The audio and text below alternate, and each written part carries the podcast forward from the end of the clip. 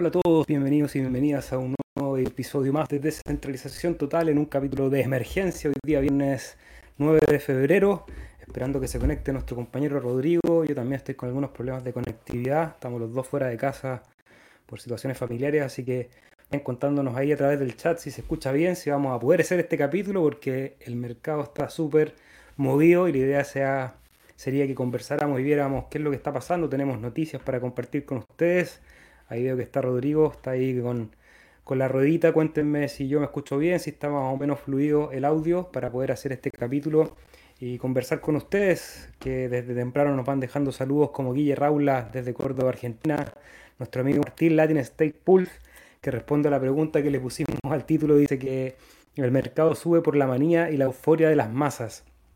Eh, Habría que poner a prueba esa afirmación. Eh, creo que por una parte sí, que hay mucha euforia y, cuando empieza el FOMO y empiezan las personas a sumarse a la narrativa de Bitcoin sobre todo, eh, sí hay manía y sí hay euforia, pero me parece que estrictamente a nivel de precio mm, me cabe la duda si es que es el retail efectivamente el que es capaz de mover esa cantidad de volumen para subir el precio, que de hecho ni siquiera he visto mucho, he estado en otras tareas, estamos llegando a 48.000, hoy día parece que no tiene no tiene freno, pero no entra mucho volumen, entonces me parece que es una movida más de manipulación que de mercado de retail. Eh, habría que de todas maneras ver más fuentes, pero vamos a conversarlo, vamos a mirar un poquito el gráfico ahí Martín, si tenéis información, por supuesto ahí compártela en el chat y la vamos conversando.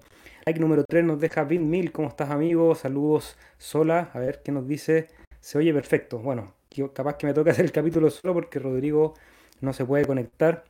Eh, Mil nos deja el capítulo 3. Daniel Sola, ¿cómo estás, amigo? Saludos a la familia, dice que nos va a ver. Y hoy día a las 22 horas, en el horario HTC, es el lanzamiento de Roundtrip. Ya habíamos conversado sobre el proyecto de Roundtrip, que es esta, este basket, esta canasta de reciclaje que hay para todos los tokens de la red. Y participé yo en lo personal en la primera venta del OG, que es este token que habían tenido algunos por haber enviado sus tokens al, a, la dirección de Roundtrip y hoy día está la preventa para los que tenían acceso a la whitelist, a la lista blanca. Así que aquellos que hayan tenido la posibilidad de registrarse tienen hoy día hasta las 22 horas HTC para comprar algunos Roundtrip. Un proyecto interesante. Yo estuve conversando con el equipo, creo que tienen un caso de uso real. Les va a salir competencia, ya tienen competencia en realidad, porque creo que han sabido leer bien cuál es el problema y han propuesto una solución. Creo que eso es clave para el éxito de cualquier proyecto. Así que mis mejores deseos para ese equipo. Yo lamentablemente hoy día no voy a poder participar porque tuve que salir de emergencia de mi, de mi zona de confort y no tengo acceso a mi billetera. Entonces, nada, ojalá que otros puedan tomar esa oportunidad. Jack Doe, ¿cómo estás amigo? Nos deja el like número 6 y dice arriba Ada. Estamos con el mercado súper volátil.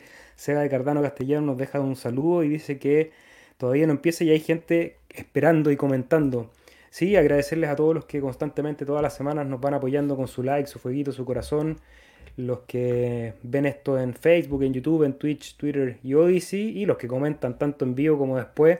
Creo que hemos formado una linda comunidad para todos aquellos que quieran aprender sobre Cardano, criptomonedas, blockchain y un montón de cosas más también que vemos en este podcast semana a semana. Saludos a My Life Food, ¿cómo estás amigo? Agente J, saludos a la comunidad también de SAT973. Dice que está esperando que ADA llegue a un dólar para mal vender una parte de mi bolsa y poder mudarme. Sí, bueno, parte de invertir es saber en qué momento es bueno tomar ganancias y, ahí cada uno tiene que tener su, estrategia para poder desarrollarla. Manuel Ávila Visa, ¿cómo estás? Buenas noches. Se oye perfecto, buenísimo. Best Ignacio, ¿cómo estás? José María Pasaglia dice que no entra mucho volumen. Si eso estaba mirando en el gráfico, eh, un movimiento muy fuerte de precio con un volumen medianamente moderado, diría yo. Ahora también hay que ver cuántas compras están ocurriendo fuera del counter, off the counter. A ver, Rodrigo, ahí te veo en la pantalla. ¿Estás con conexión? ¿Cómo estás? Eh, bien, ¿y tú, Sebastián, cómo te vas? No sé si se escucha. ¿Me alcanzas a escuchar tú?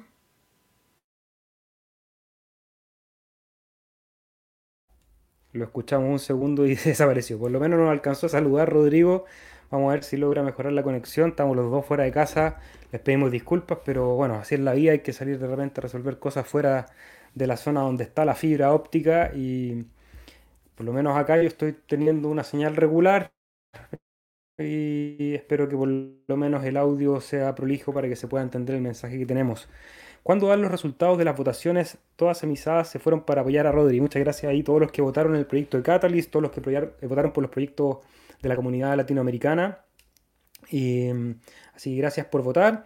Eh, recordatorio de técnica básica, cuando tú pones el voto, tú eliges ya sea una o diez o cien propuestas, todo tu poder de voto va a cada una de ellas. No hay una distribución del poder de voto. Los resultados van a estar el día 15 de febrero, así que hay que tener un poco de paciencia. Después viene todo el proceso en que los que ganaron los fondos de financiamiento tienen que entregar su set of milestones, que es su, sus estados de pago, por, por decirlo de alguna manera en español, para que después los revisores podamos ir mes a mes revisando si están cumpliendo los avances. A mí esta semana me tocó revisar algunos unos proyectos, como cuatro, tres o cuatro estados de avance, algunos proyectos muy buenos.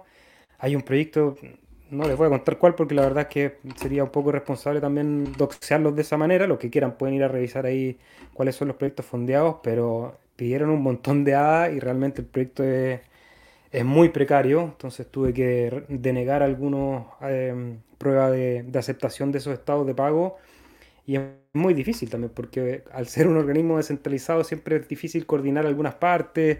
Estuvimos conversando con otras personas que revisan para ver cómo cómo levantar esas alertas. Y creo que la primera alerta, la fundamental, más allá de la de nosotros como revisores, es la de la votación de la gente, que realmente se pueda votar primero por proyectos que tengan un sentido, primero por, segundo por proyectos que tengan un real aporte a, Cardano.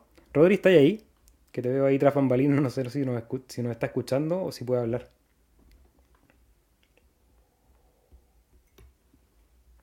Bueno, voy a seguir yo mientras. Eh, Saludando, bueno, ahí Latin Stakes Pool dice, me huele que estamos en el momento justo antes que explote, explote todo. Podría estar equivocado. Que explote hacia arriba o hacia abajo. Eh, mira, en el gráfico, bueno, termino de leer los, los, comentarios y vamos al gráfico. Saludos a Manu. Se ve y se escucha aceptablemente bien, lo que importa es el contenido. Sí, tratamos de tener buena calidad, pero como les digo, a veces eh, lamentablemente no podemos dedicarnos, yo por lo menos no me puedo dedicar 100% al blockchain y tengo que moverme en diferentes partes y hoy día me tocó estar acá. Y, pero vamos a ver si la conexión nos acompaña para poder transmitir. Si tuvieras 500 euros, nos pregunta TX Papel Dunac, ¿dónde invertirías? Lo invertiría en educación, creo que lo primero es, es, educarse, hay un montón de cursos sistematizados, hay mucha información gratuita por supuesto, pero a veces cuando uno quiere desde ya tener herramientas para invertir, a veces es mejor ir directamente a fuentes bien desarrollada y que tengan un orden. Creo que la primera inversión que uno debe hacer en cualquier ecosistema de inversión es la educación, aprender, saber lo que uno está haciendo. Y posteriormente yo, en nada, si tuviese ya la educación, eh, seguiría invirtiendo en nada. Creo que todavía es un, es un, buen momento pensando en que, así como decía Martín, que va a explotar, no sé si hacia arriba o hacia abajo, creo que durante el 2024 y 2025 vamos a ver una entrada fuerte de liquidez y eso va a hacer revalorizar a inversiones como el token de A, que es el token de Cardano. Latin dice que va a ser hacia abajo. Puede ser, yo en el gráfico tengo marcado, de hecho, en el siglo anterior, y partimos ahí mirando un poquito el gráfico, ya vamos a ir con las noticias. En el gráfico de ADA dólar, tengo marcado dos puntos respecto al halving anterior, que eh, si hacemos una réplica del ciclo anterior, los mínimos de ese movimiento antes de empezar la subida eh, estaría para el 19 de febrero. O sea que de aquí a 10 días a lo mejor viene un, un zambullido del precio a buscar si es que se repite el ciclo. Ahora me parece que las velas tienen tanta fuerza que si llega a caer podría tener una zona de soporte acá entre los 0.37 y los 0.39 antes del halving ahí lateralizar un poco y después comenzar una potencial corrida alcista. Pero Bitcoin se ve muy fuerte y de hecho creo que después de que Bitcoin encuentre su tope, que parece que todavía le queda rango, yo hace semanas que vengo hablando de la zona de los 52, vamos a ver si logra comerse toda esa liquidez. Lo que me sorprende es que las velas han sido consistentes y no ha habido esos mechazos que hay de recogida de liquidez como el que vimos acá el 12 de enero, el, el 11 de enero, que recoge liquidez y después empieza el movimiento a la baja. Creo que falta ese velón, ese velón fuerte que termina por barrer todas las posiciones y liquidando los stop loss. Tengo la sensación de que eso podría ocurrir hasta la zona de los 52.000 y después encontrar un nuevo rango. Eh, me imagino que despegado ya el rango entre los 42 y los 40, entre los 40 y los 43 que veníamos desde finales del año pasado, desde diciembre del año pasado, y a lo mejor empezamos a randear ahora en esta zona más cercana a los 42, 45, 42, 47. Pero bueno, como dice Martín, de repente las noticias van a entregar algo súper negativo y nos vamos para abajo de nuevo, pero de momento yo me mantengo alcista, creo que queda espacio para seguir subiendo y luego de esa subida ver bien cuál es el rebote, en qué momento tira ese mechazo y cuánto retrocede para evaluar cuál va a ser el, lugar de, bajada. Rodrigo, te veo de nuevo ahí tras bambalinas, veamos si puedes saludar a tu audiencia, ¿cómo estás? ¿Suena o no suena? Bien, por fin. Bueno, Sebastián, muchas gracias. Eh, sigamos viendo, escuchando tu análisis del precio del Bitcoin, hermano. ¿Qué, qué me podrías decir si lo ves tú en el semanal? Vamos al gráfico semanal en este momento, Bitcoin dólar. Y está ahí muy cerquita de superar esa, esa mecha de la semana de enero, del 8 de enero. Quedan dos días para que cierre la vela. Vamos a ver si es que el final de este viernes y sábado domingo pega el último mechazo como para poder seguir marcando un máximo mayor al anterior y, ver si es que en algún momento entra volumen, porque si podemos ver el, el, volumen sigue siendo bajo, entonces también podríamos hablar de que hay una manipulación alta de precio que va a hacer que mucha gente se suba al carro comprando la vela verde para que después, ya sabemos lo que pasa, venga la recogida Ahora, por cómo se están comportando esas velas, y si me pongo, si me pongo en la vela de 4 horas, creo que todavía hay espacio para que quede subida. Todavía no hemos visto ese mechazo que termina por, por barrer las últimas posiciones. Así que, por lo menos mi análisis de esta semana y del que vengo reforzando de hace un tiempo ya es que venimos a buscar los 52 y ahí hay que reevaluar. Si se produce un mechazo fuerte, creo que volvemos al rango entre la zona de los 42 y los 47, como les comentaba anteriormente.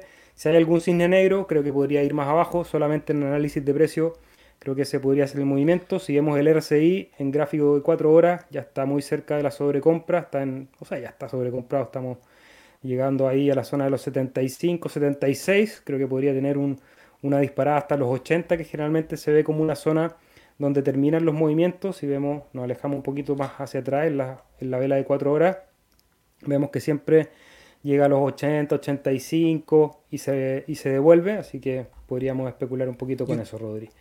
Me gustaría preguntarte a ti, Sebastián, la vez anterior que llegamos a ese precio, la noticia fue la del ETF, así que alrededor de casi un mes atrás. ¿Cuál es la noticia del día de hoy para que la gente pueda vender tranquila? No hay. La de hoy. La de hoy, no, pues yo creo que a lo mejor seguimos subiendo hasta abril y, la venta va a ser con el halving. si, si se repite esa narrativa, digamos. Claro, puede ser. A mí me parece interesante el simple hecho de que quedan dos días y un par de horas más para que termine esta, esta vela semanal, cerrando sobre el nivel de los 47. Eh, pienso yo que vendría un poco a destruir esta narrativa de un mínimo nuevo. Y si pensamos que esto es un rango de precios, que, un, rango que rompimos que en el que llevamos desde el 23 de diciembre, o sea, hemos ido lateralizando ya más de dos meses que estamos construyendo un piso. Entonces, claro, uno en, un, en una temporada normal, donde no está los, el bull market eh, de repente uno dice estoy en el RCI en los 80, estoy sobrecalentado, pero nosotros hemos visto en los ciclos anteriores que uno puede estar sobrecalentado por el RCI y seguir avanzando sin ningún problema. Entonces es una, es una señal mixta. El movimiento del dólar, por darte un ejemplo, en este minuto se encuentra en los 104, haciendo un pequeño retroceso luego de una subida súper grande que duró más de 6 semanas, son las seis, son seis velas verdes más o menos las que hay ahí. Sí. tu perro como conoce el gráfico. Pago el arriendo, señores, con las cripto. Por eso se lo puedo ver, me acuerdo la fecha. Pero se está terminando yo pienso que ese movimiento del dólar. Entonces, eh, no sé, creo que después de Cardano, por ejemplo, en el caso que estamos viendo, eh, el, la fuerza del Dixie se acabó, vemos que el Bitcoin rompe la posición y si vemos Cardano, por darte un ejemplo, en el gráfico diario estuvo cinco o seis veces tocando un triángulo bajista que se formó en, la, en, en los gráficos diarios del dólar a dólar. Entonces, que hayamos roto esta estructura el día de ayer y que confirmemos la subida, ese es semanal. Ahora ponlo en diario, hermano, por favor. Hay una estructura que era un triángulo a la baja, el cual se rompió luego de cuatro o cinco toques. Desde el ese mismo, ese mismo. Uno, eh, uno, dos, tres, cuatro. Y y por fin vemos la confirmación del movimiento. En teoría sería entretenido volverlo a ver a los precios que estuvo en diciembre, los 64 centavos, ojalá llegara hasta los 68, 0,60. No sé, hermano, ¿qué dice usted, mi perro? Mira, lo que digo yo es que en realidad lo que nos importa acá es lo que está pasando en el ecosistema de Cardano, más allá de los movimientos de precio también hay que recordar que en los mercados alcistas las lecturas y los análisis de precio tienden a ser muy equívocos, porque el mercado se mueve con tal volatilidad que no respeta RSI, no respeta las noticias, no, no respeta a los youtubers de turno que, que hacemos estos análisis técnicos. Y en algún momento lo mencionábamos como parte de las estrategias que cuando empieza a subir el precio y se empieza a recalentar el mercado en el, ecosistema cripto, mucha gente tiende y tendemos, y ahí yo me, incluyo muchas veces, yo siempre tengo una posición un poquito más bajista que el común de los mortales, porque tomo precauciones, siempre pienso que puede venir un cisne negro, siempre pienso que va a venir ese guaracazo, porque ya la experiencia te dice que es mejor estar preparado para esos eventos que van a ocurrir, eso sin duda va a ocurrir, entonces mejor estar preparado que te pille sorpresa, pero también hay que saber que el precio no espera mucho. Entonces vimos en la subida hasta los 49 anterior, la gente esperó, lo quería ver a los 35, lo quería ver a los 30 y solamente llegamos a los 38 y vamos de nuevo arriba de nuevo. Entonces ahí Martín dice que a lo mejor esta vela termina siendo un mínimo más bajo, hay que ver cómo cierra por supuesto y cuál va a ser el comportamiento del fin de semana. Entonces a lo mejor sí, es un mínimo más bajo, a lo mejor se termina ese movimiento y viene a buscar esos niveles de los 30, 35 pero también puede que eso no ocurra y mucha gente se va a quedar esperando esos precios. Por eso siempre tener una estrategia un poquito más desarrollada es una buena idea. Pero vamos ahora al ecosistema de Cardano porque hay cosas interesantes pasando. Primero alguien ya preguntaba cuándo están los resultados del fondo de Catalyst. Recordar que este fondo de financiamiento número 11 terminó la votación el día de ayer, ya se terminó y aquí nos dice que tenemos que esperar alrededor de seis días para conocer esos resultados. La votación estuvo bastante similar a los fondos anteriores. Creo que hubo una participación decente, creo que todavía hay espacio para seguir creciendo, pensando en que el dinero no es poco a repartir, son 500, o sea, son 50 millones 50 millones de dadas, que al precio de hoy son alrededor de 18 millones de dólares, para una cantidad de proyectos no menor. Entonces, llegaron 922 propuestas, vamos a ver cuántas son las que son salen financiadas finalmente. Y y creo que también, dependiendo de cómo se financian estas blockchain, van a asegurar o no el futuro de ellas mismas, porque yo sé que hay mucha gente postulando financiamiento para el desarrollo de infraestructura, para el desarrollo de proyectos que no solo benefician a los proponentes del proyecto y a lo mejor generar un poquito de marketing y de ruido en la red, sino que también tienden a hacer infraestructuras para que luego otros proyectos puedan venir a construir en esa red. De momento, Catalyst es la herramienta que tenemos, es el experimento que tenemos es mejorable, sí, pero creo que sigue siendo un buen experimento y la invitación siempre es a participar, Rodri. ¿Tú qué sensaciones tienes con, el proyecto que presentamos? ¿Cómo, ¿Cómo, lo ves? ¿Cuál van a ser tu...? Quiero dar el... Mi, mi, observación, hermano, es que vi a través de la plataforma de Lido que tuvimos 300 y pico votos, 303, 305 votos que la verdad rondea el mismo número de participantes del fondo anterior, del fondo 10 y del fondo 9, lo cual me hace sentir súper orgulloso de, de la confianza que ustedes nos entregan para poder replicar al llamado que hacemos a votar y a participar. Entonces, pucha, gratitud, respeto eh, me da un poquito de curiosidad saber que ahora no está el downvoting, entonces a lo mejor esos 30 votos que nos faltaron en comparación con el, con el fondo anterior eran 30 ballenas que nos hicieron un downvoting, pero ahora no pudieron, no lo sé.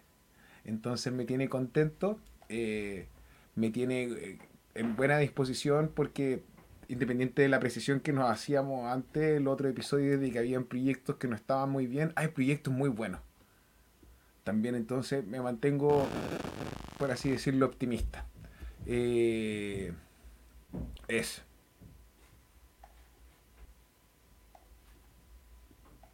Ah, ok. Ya. Estas son dos una noticia que viene en dos posts. El primero es el anterior, que tiene que ver con el, el Frenchies, que el Frenchies estaba haciendo su lanzamiento el día 8 de febrero, que fue ayer, que estaba pudiendo mintear el, el Founders el Founders NFT, pero resulta que ellos tuvieron un inconveniente y como ellos no son productores de su propio contrato inteligente, ellos hablan acerca de Diamond Spirits, que es la empresa que se encarga de mintear estos NFTs por ellos. Eh, hicieron este análisis el día de ayer. El día de hoy, hace como tres horas atrás, ellos ya encontraron la causa del problema, que ahí viene sí el post que, estaban, que estamos viendo ahora, y que eh, van a resolver la causa del inconveniente que se produjo y van a avisar la próxima semana, probablemente, la fecha de relanzamiento. Entonces, a la gente que está participando en los podcasts de forma constante, ya y avisamos por Twitter, ahora aviso por acá. Dejen sus comentarios en este video porque tengo un Frenchies OG para rifar. Entre cualquiera de los comentarios que esté acá abajo, no me, o sea, no es que no me sirva, me encantan los comentarios en la barra lateral, el costado derecho de su pantalla donde ustedes conversamos en vivo, pero no son los comentarios abajo. ¿Puedo, participar yo? Frenchies, Sensei, por supuesto que usted puede participar. Va a ser poco ético, pero no importa. Este espacio se llama descentralización total, así que por supuesto que puede participar. Excelente, mucho éxito al equipo de Ada Link que está con este proyecto de Frenchies, otro exchange que busca ahí también ser eh, el más económico de la red. Esa es una, buena noticia, pensando en que ha habido mucho comentario respecto al valor que tienen las comisiones de los exchanges descentralizados, así que creo que pueden agarrar ahí un espacio en el mercado, el mayor de los éxitos. Conocemos al equipo y siempre están colaborando con el ecosistema de Cardano. Y mm, mucho éxito también a todos los que postularon propuestas. Vamos a ver qué pasa el 15. Vamos a estar aquí en vivo hablando de ellas cuando sepamos los ganadores y ojalá que también seamos uno de ellos. Indigo Protocol es otro que tiene noticias para nosotros porque están ya, parece que terminando, no, empezando las auditorías de su versión 2.0.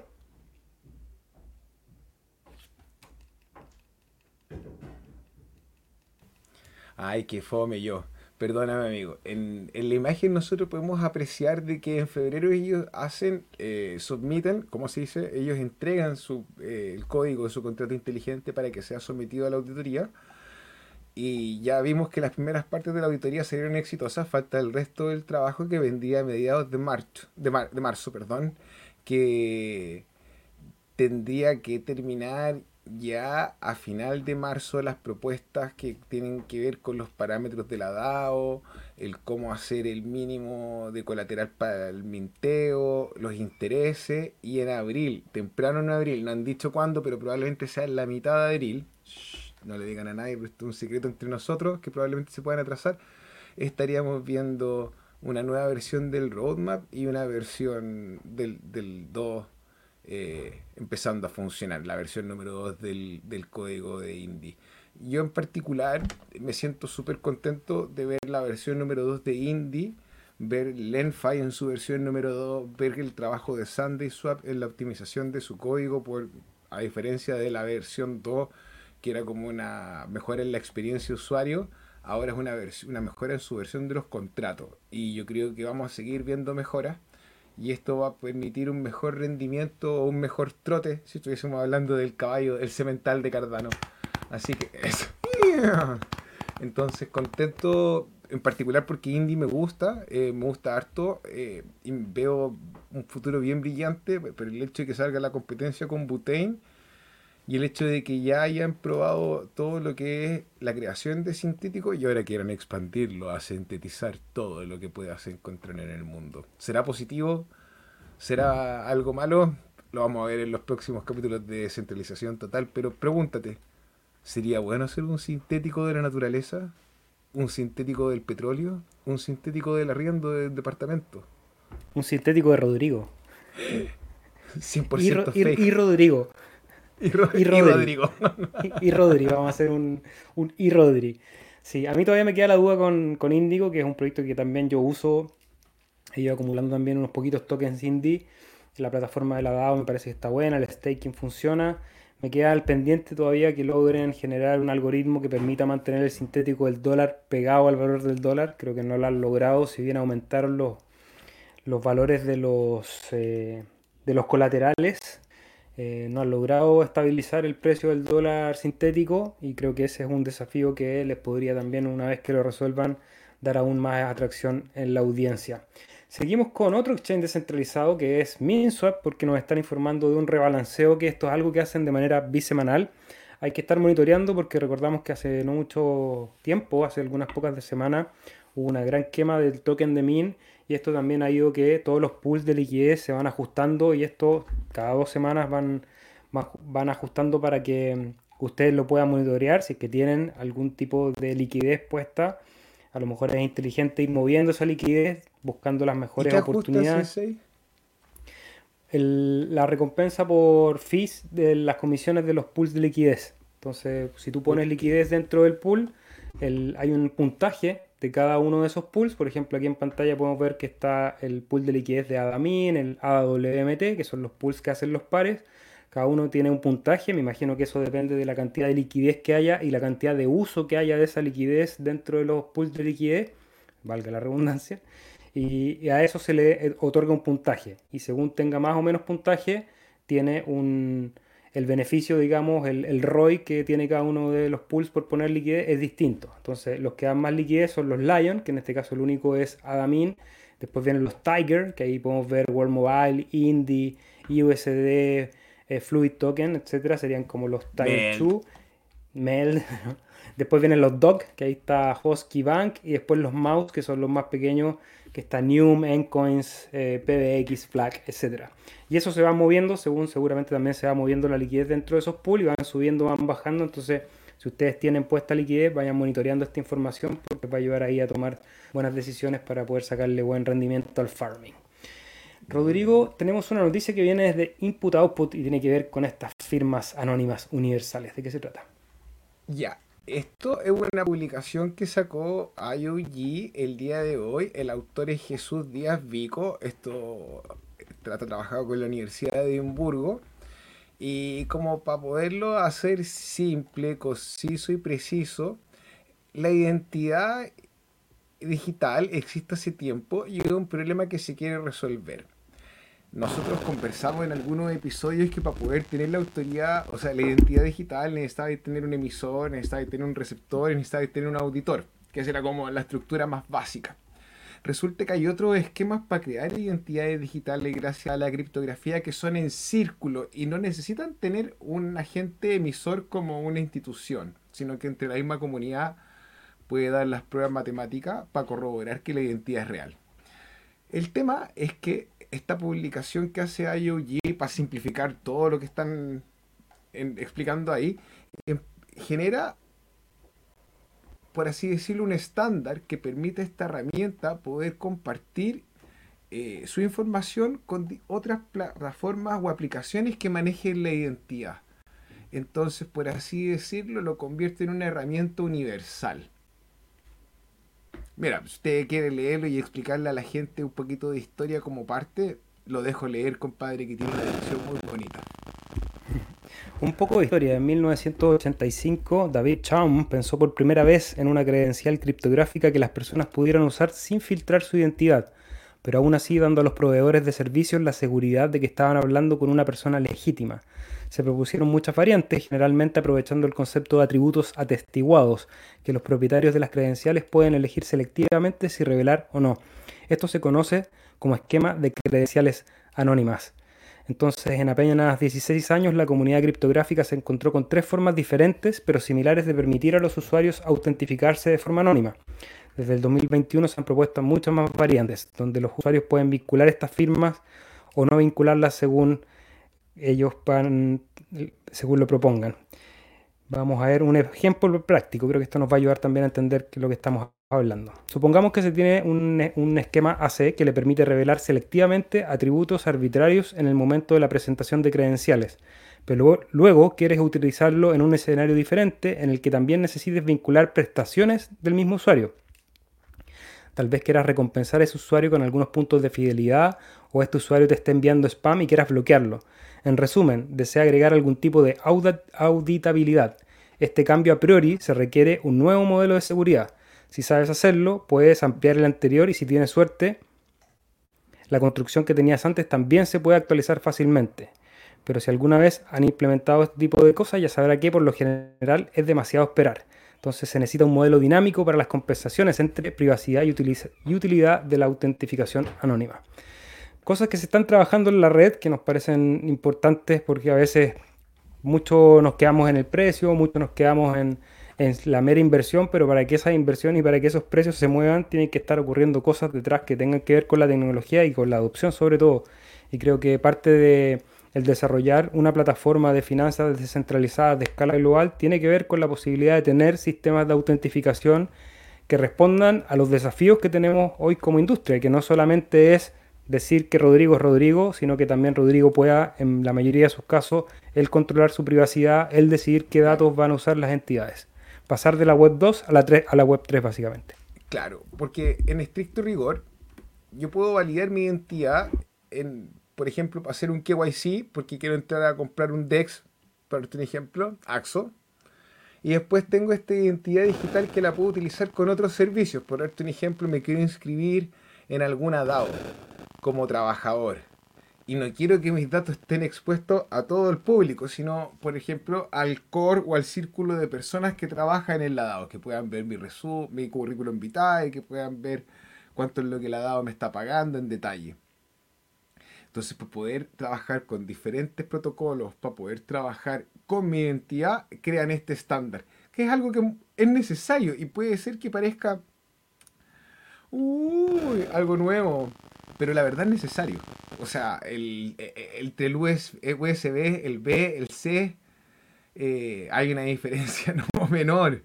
Y, y, el hecho de que existan diferentes versiones crea complicaciones para los usuarios. Entonces, eh, pensando en que viene Cardano con todo lo que es la interoperabilidad, ya que viene con su nueva actualización, vamos a poder tener y leer las pruebas de cero conocimiento Piensa toda la utilidad que tiene este manejo de identidad y credenciales. Cachina. Cachina, contratos inteligentes privados. Te la dejo ahí nomás. Qué bueno, que mencionaste, qué bueno que mencionaste lo de Axo, porque estuve usando Axo Trade eh, antes de ayer, con la idea de hacer el video de portafolio que tenemos pendiente esta semana y problemas personales me impidieron resolverlo, pero estuve usando Axo Trade. Interesante, interesante plataforma, creo que es algo nuevo dentro del ecosistema. Pero una de las cosas que me llamó la atención, por ejemplo, es que una vez que borraste los cookies de la, de la aplicación, tienes que volver a verificar tu identidad en, cuando te registras, eh, cuando accedes, digamos, cuando conectas tu billetera y te pide firmar una transacción. Que es una transacción interna, es decir, no, no envías dinero, pero sí tienes que pagar la comisión. Entonces, básicamente, cada vez que te logueas, una vez que has borrado tus cookies, tienes que pagar un, una fee de transacción. Lo que me parece un despropósito, digamos, ¿no? En algún momento me imagino que tienen que buscar una solución para resolver eso, que a lo mejor, claro, tiene el beneficio de tener una cierta validación de la identidad de la billetera, pero eh, lo hace poco práctico en la mayoría de los casos, considerando también a los competidores que por simplemente conectar tu billetera no te van a cobrar una transacción. También el tema de los NFT, Rodrigo me mandó durante la semana también hay algunas aclaraciones de qué es lo que hacer con estos NFTs que te llegan cuando pones las órdenes, porque creo que también se va a prestar un poco para el desorden de tener una cantidad de NFTs por, las órdenes. Imagínate que sea un trader profesional que pone varias órdenes por día, se va a empezar a llenar de NFTs, ¿cómo, cómo va a resolver también el proyecto de Axo esa limpieza que significa ir acumulando eh, como un polvo de uso de la Tienen una, tienen una, tienen, ¿cómo se dice? Una canasta de reciclaje. Tengo problemas con el español hoy día. Tienen un, un, dispositivo para que tú puedas quemar eso NFT y recibas un A o un poquito menos, que es el mínimo por el UTXO eh, que tiene que estar amarrado el NFT. Entonces, claro, lo que decía el Seba es cierto, se presenta esta dificultad donde tú empiezas a quemar tus hadas para almacenar un NFT que es worthless, porque no tiene sentido, pero se pueden destruir y tú recuperar esa hada. Y lo interesante, ojo, para que no lo olvides, es que si tú levantaste una estrategia o tú hiciste, pusiste una orden límite y esa orden no es ejecutada al 100% y tú te deshaces de ese NFT, las hadas llegan o los axos llegan o el token llega a donde está ese NFT, a la billetera donde está ese NFT. Entonces, si tú esa billetera se la diste a alguien más, o sea, ese NFT se lo diste a alguien más, lo perdiste. Si lo quemaste para recibir una hada, lo perdiste. Entonces, asegúrense de revisar al costado inferior de la pantalla, donde dice órdenes, al costado derecho dice las que están cerradas. Y ahí tú vas a poder tener certeza de que las órdenes estén cerradas y estén listas. Alerta de ti pusimos ahí porque de verdad una información súper importante. Creo que es mejorable por parte del equipo de AXO. Creo que podría haber una solución más elegante yo soy un burro técnicamente como para dar ese tipo de opiniones, pero como usuario creo que uno podría levantar esa preocupación, porque claro, a veces uno en un movimiento quiere lo que hablábamos de round trip, dije ya voy a, voy a limpiar mi billetera y alguien por error envía NFTs de Axo que tienen órdenes abiertas y vas a perder esa orden que tienes ahí, entonces un poco engorroso, pero bueno, son cosas de ir aprendiendo a desarrollar en este nuevo lenguaje, en esta nueva manera de desarrollar los contratos inteligentes. Vamos a ir leyendo comentarios también de nuestra audiencia para ponernos al día. ¿Dónde quedamos? Acá. Buenas tardes desde España, nos dice Edgar. ¿Cómo estás, amigo? Bienvenido. Eh, ¿cómo estás? Buenas tardes. Agente J, pregunta: ¿esos proyectos ganadores y que van a ser fondeados, caso no estén entregando, ya no siguen recibiendo las o qué sucede? Buena pregunta, mira, hay un equipo de revisores, que en este momento eh, yo estoy participando en él, hay harta gente revisando proyectos. Entonces, primero, cuando a ti te llega el fondeo, tienes que hacer, primero, un proof of life. Tienes que demostrar que estás vivo, que eres una persona, que tienes una ubicación, que tienes un teléfono donde puedas ubicarte. Ahí van a haber revisores de la comunidad, a lo cual yo postulé, pero no, no quedé, porque eh, según el correo que me llegó, mucha gente postuló para ser eh, revisores de Proof of Life. Entonces, primero va a haber ese filtro, que sea gente real, que puedan dar eh, cierto, cierta, lo que hablábamos recién, pero mientras no estén las herramientas dentro de la blockchain, tienen que ser personas que verifiquen que hay una identidad detrás. Después, cada proyecto tiene que entregar un POM o un, perdón, un SOM, que es el Set of Milestone, que básicamente es un, un listado de hitos que tienen que corresponder a los que aquellos que estaban en la propuesta. Entonces, la propuesta, por ejemplo, de Rodrigo tiene cuatro hitos. Entonces, a lo mejor el primer hito es eh, generar el organigrama, hacer los afiches, hacer la convocatoria, comprar los pasajes. El segundo hito es ejecutar el taller o las reuniones en dos lugares. El tercer hito son los otros dos lugares que faltan y el último hito es un documento con la revisión y con los resultados de todos los workshops que se hicieron en Chile. Entonces, eso tienen que presentarlo de manera organizada y se revisan por primera vez. Entonces a mí ya me ha tocado revisar, yo reviso, decir sí, con esta información es suficiente para que yo después pueda verificar que esos hitos estén listos. En esos milestones tienen que estar declarados cuáles van a ser las evidencias, si van a presentar fotos, si van a presentar códigos, si van a presentar videos, cualquier cosa que sirva como evidencia para que ese estado de pago quede correcto. Entonces, primero eso tiene que ser aprobado por dos revisores, además de la revisión final por el equipo de IUHK, de IUG. Una vez que eso está aprobado, se le entrega el primer financiamiento, el primer hito, según cada proyecto, todos los proyectos son diferentes. Y después mes a mes, o según cómo esté planteado el proyecto, llega el POA, que es el Proof of eh, Acceptance, la prueba de aceptación, en que se verifica que para ese hito y para ese estado de pago se cumplan con todas las evidencias que se proponen. Entonces, por ejemplo, lo que les contaba anteriormente, ayer me llegó un hito de un proyecto que ya había entregado tres que habían estado suficientemente buenos. Siempre como que le tuve un ojo porque me parecía que era un proyecto sobrevaluado, pero mi, labor como revisor no es cuestionar cómo, cómo fue financiado el proyecto porque eso es de la parte de votación. Yo solamente tengo que verificar que las evidencias que estaban aceptadas en el SOM sean cumplidas. Entonces, habían cumplido, pero el hito que me llegó ayer era insuficiente, pero a grandes rasgos, entonces tuve que rechazarlo. Ahí el equipo puede volver a presentar constantemente hasta que el proyecto sea revisado, pero mientras no sea aceptado por los revisores y por el equipo de IOG, ese proyecto no recibe financiamiento. Ese es un poquito el, roadmap de cómo avanza una propuesta. Amigo Hoxnet, ¿cómo estás? Dice que hay una diferencia con el ciclo anterior y es que no hubo subidas de tipos, por lo que el mercado bajista ha sido mucho peor y la subida puede ser bastante más grande. Interesante. Ahí Martín de Latin Stake Pulse dice, por ahora parece un máximo más bajo. Pone una tendencia que una al máximo, una tendencia que una al máximo de noviembre del 21 ahora. A ver, vamos a hacerlo, Rodri. ¿Tenía algún comentario mientras para yo poner el gráfico? Como decía la canción, no me importa que me digan mujeriego. Yo las amo. Yo las quiero. Quiero toda la hadita. Pienso en mi billetera, hermano, y lo único que quiero es hacerla crecer. Entonces, que hablemos de las tendencias que existen en el macroanálisis. Pienso en oportunidades para poder capitalizar más hadita con los tokens de Cardano. Si me comparte pantalla Sensei, por favor. Voy.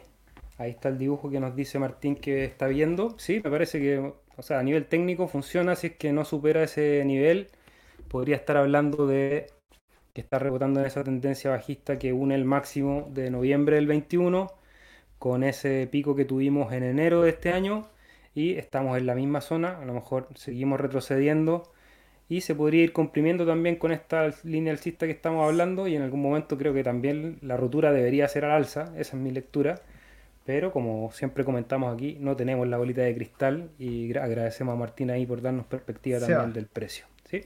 Sopla. Ya, yo pienso, hermano, este es el poder del dedo, el dedo predictor. Vamos a superar, vamos a llegar a los 50, 51 mil. Vamos a rechazar en el soporte, en esa misma línea de tendencia en la parte superior y la vamos a usar de piso para avanzar. Ahí vamos, vamos viendo. Hagan sus apuestas, señores, hagan sus apuestas. Vamos a seguir con los comentarios. José María dice lo que yo siempre digo José María, pero es José M, capaz que no sea José María, capaz que sea José Miguel, o no sé. Eh, José Manuel. Por, mi, José Manuel. Dice, lo que dice Rodri tiene razón, porque usar RSI es solo es tramposo. En general, creo que usar solo una herramienta de análisis técnico es siempre tramposo y aunque uses muchas herramientas y las cruces todas, también son equívocas, porque al final lo que hablan es de una cantidad de probabilidades y no de absolutos. Entonces, hay herramientas que son un poquito más certeras según el gráfico que estés mirando. Hay herramientas que solamente sirven para un activo, otras que sirven para muchos activos. En general, mi posición para leer el análisis técnico es tener un, una estructura mental personal para poder leer el precio, saber qué puntos son importantes para ti, básicamente decir, ok, estos puntos para mí son importantes en la resistencia, estos puntos son importantes en los soportes, entonces si tengo un plan de DCA programado o ponderado, voy buscando que en esos soportes voy haciendo compra y a lo mejor en, la resistencia voy haciendo venta, a lo mejor si compraste a 10 años el dibujar el gráfico es solamente un, placer, digamos, o un ejercicio para poder estar atento al precio. Al final es como, es como para obligarse a mirarlo, porque mirarlo así limpio, de repente uno dice, ah, ok, está el precio y el volumen. Y ahí recordar algo que yo aprendí de mi sensei, que por mucho que uno llene el gráfico de información, el gráfico solamente entrega tres variables, que es precio, volumen y tiempo. Cualquier cosa que le pongas al gráfico lo que está haciendo es indicarte relaciones de precio, volumen y tiempo. Entonces, ahí también para que tomen con pinzas sus indicadores. Hay indicadores que son súper útiles, algunos que son más útiles para hacer trading a corto plazo, por ejemplo, como pueden ser los pools de liquidez que los hemos mostrado alguna vez acá. Hay otros que son más útiles a largo plazo, que tienen que ver con los ciclos del Bitcoin, en el caso de las criptomonedas, que tienen que ver con estas líneas de tendencia a largo plazo y pueden ayudar a tomar buenas decisiones, pero también siempre con la posibilidad de, equivocarse. Agustín Salina, ¿cómo estás? De nuevo en casa, bienvenido.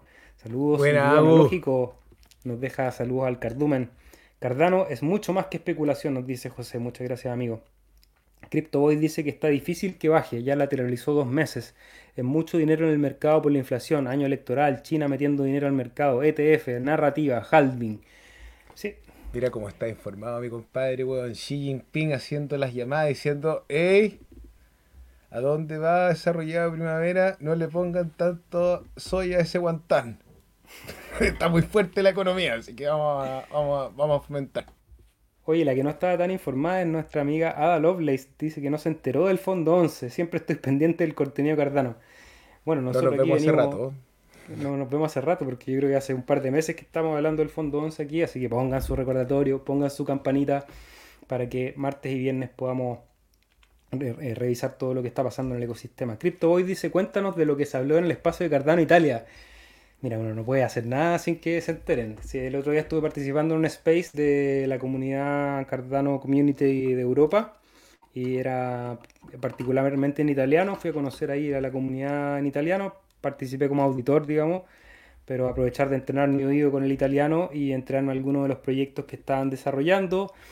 Proyectos eh, dos proyectos de difusión pude escuchar, uno bien interesante que hablaba de la generación de podcast con inteligencia artificial y poder tener ahí como una cosa media de ciencia ficción. Me pareció divertido más que, más que algo relevante para el ecosistema. Em, pero bueno, ahí está la grabación para los que entiendan italiano o la puedan ir a revisar. Abrazo desde Argentina. ¿Por qué tan poco rendimiento en el último época? Nos pregunta Leo, profesor. Puedes colocar en Pool Tool el Pool Chill, por favor, hermano. Yo te voy a explicar, Leo. Durante los 73 epoch del año hay una variación en la producción de bloque. Esta variación tiene estricta relación con la cantidad de stake que hay en el pool. Nosotros en este minuto tenemos, eh, si no me equivoco, eh, 7.400.000 A. Entonces, eh, estamos teniendo una producción constante. El época pasado estuvo, bueno, si no me equivoco, fueron 8 bloques de los 7 que se nos habían asignado. Y en el anterior a ese, a ver amigo, tiene que darlo vuelta, porque esos son los primeros épocas. Eh, eh, ahí sí, pues, perro, ahí sí podemos hablar. El Epoch que usted me está diciendo que fue poco, si no me equivoco, es el Epoch 663, que fueron cuatro bloques los que se asignaron y que tuvo un retorno eh, parcial del 1 punto y pico por ciento. Entonces, efectivamente fue más bajito, pero ahora el que termina el día de hoy va a ser mucho más alto porque se produjeron el doble de bloques, fueron 8 bloques. y en este Epoch se nos habían asignado 11 tuvimos una batalla de slots que perdimos, una batalla de slots. Eh, y perdimos la batalla y ahora somos 10 bloques. Y para el próximo también estuvo, creo que son 11 o 12 bloques los que se nos asignaron. Así que ha ido mejorando la racha. La verdad, Leo, yo no me acuerdo ahora, hermano, de cuánto estamos compartiendo, pero había minutos donde habían epochs que teníamos un bloque o no teníamos bloque y eran terribles. Yo me sentía súper incómodo y le decía a la gente, perdón, no sé qué hacer, no es mi culpa. Y ahora ya entiendo, estoy cómodo, nomás te cuento que es cosa de Auroros. ¿Qué, qué sé yo? Así que si quieres delegar tus hadas, lo puedes hacer en el pool chill, C-H-I-L un pool de Cardano, Chile Stake Po, toda la información en chilestakepo.cl, va a ser bienvenido y puedes participar aquí en los podcasts dos veces a la semana, participar del canal de Discord, de Telegram, de WhatsApp, compartir con nosotros en Twitter, en Instagram y en todos lados también. 24-7 mirando el staking para ti. Chile Stake Po, ticker CHIL. Saludos a mano. Maximiliano Ferri dice: Paso a contribuir con el algoritmo. Les dejo un abrazo grande desde la ciudad feliz. Dice que nos escucha la tarde. Un abrazo, amigo Maxi. Leo dice, ¿qué pasó con la stablecoin algorítmica? Algorítmica, me imagino. Ah, de ADA. ¿Por qué no toma capitalización? Hoy día, o sea, a Coti le está yendo re bien hoy día con el movimiento al alza, estuve viendo. Así mismo. Eh, a ver, veamos DeFi, DeFi Lama, DeFi Lama y, y, veamos Jet. Jet tiene una capitalización de mercado, si no me acuerdo, que estaba alrededor de los 20 millones de dólares. Y como es una es una criptomoneda logarítmica sobrecolateralizada. Eh, algorítmica. algorítmica, perdón, algorítmica eh, y tiene una sobrecolateralización. Eh, si tiene 20 millones, en realidad son 5. Tiene cuatro veces el, lugar, el monto que tiene. Entonces estaba dentro del puesto número 6. Y la vemos que tiene 20 millones 310 mil dólares. ¿Por qué no ha subido? Existen dos fenómenos. Uno, por la paridad del, precio del token con el dólar, a pesar de que no es tan terrible la disparidad, no es lo suficientemente bueno como para poder la adopción requerida y el riesgo de que no esté respaldada uno a uno en el banco con los dólares también le da mucho temor. Ahora, siendo justo, vamos a sacar el sombrero una stablecoin sobre o colateralizada con un banco también corre un riesgo, porque el banco no es de la stablecoin ni es del grupo ni del equipo que corre el software detrás. O sea, el banco perfectamente podría decir al equipo, you know, te cerramos la cuenta. Entonces todo el respaldo que tenías tú en tus criptodólares está mm, congelado. Entonces, que el hecho de que tenga el respaldo en fiat no es una garantía suprema de que no tenga riesgos. Pero en el caso particular de JED, yo creo que sí genera un resquemor entre los usuarios como para almacenar cantidades mayores. Yo he escuchado, por darte un ejemplo, entre otros operadores de pool que hablan que no colocarían más de 10 mil dólares en JET.